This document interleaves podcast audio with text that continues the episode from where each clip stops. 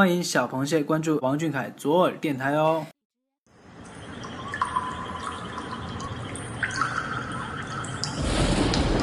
平地一声雷，天崩地裂，硝烟弥漫，吓坏了阳澄湖的一众螃蟹们。听夜观星象的长老蟹说，天降异象，必有大事发生。比赛即将开始，请各位选手就位。梧桐加油，梧桐加油！靖宇。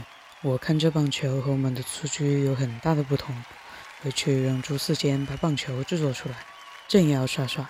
是。梧桐今天丢出的球像大力水吃了菠菜一样，直球不仅是快，还带有劲，拼命三振了白锦队的打者。好球，梧桐，投得好。梧桐这个力度，看得出是个练武奇才呀。等等，梧桐的手怎么了？哎，梧桐怎么揉手臂了？不会是旧伤复发了吧？不行，我要下去看看。请让一让，请让一让。梧桐，你怎么了？手又受伤了吗？没事儿，你这么大下来干什么？你小心被球击中。你就不能盼着我好点吗？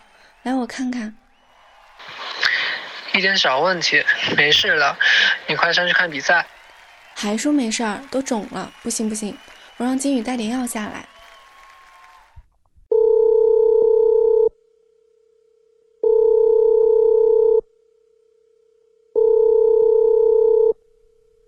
长安，金宇的金仓药带过来了吗？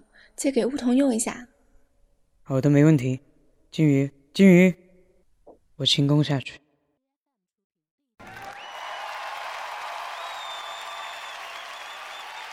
哇，那是谁？怎么飞起来了？这金宇，哎呦，我真是头疼。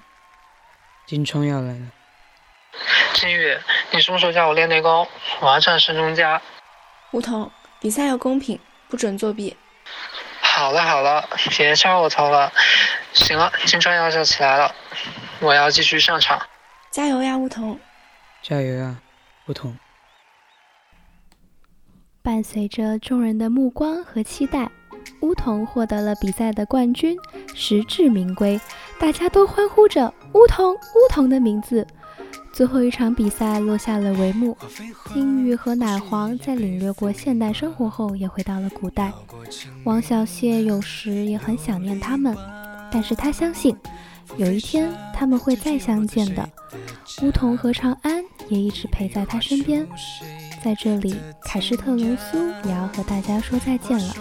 非常感谢收听的每一位观众朋友们，愿大家在遇到困难的时候，能有和乌桐一样不服输的精神，长安一样的细心，也要像小凯一样踏踏实实走好每一步。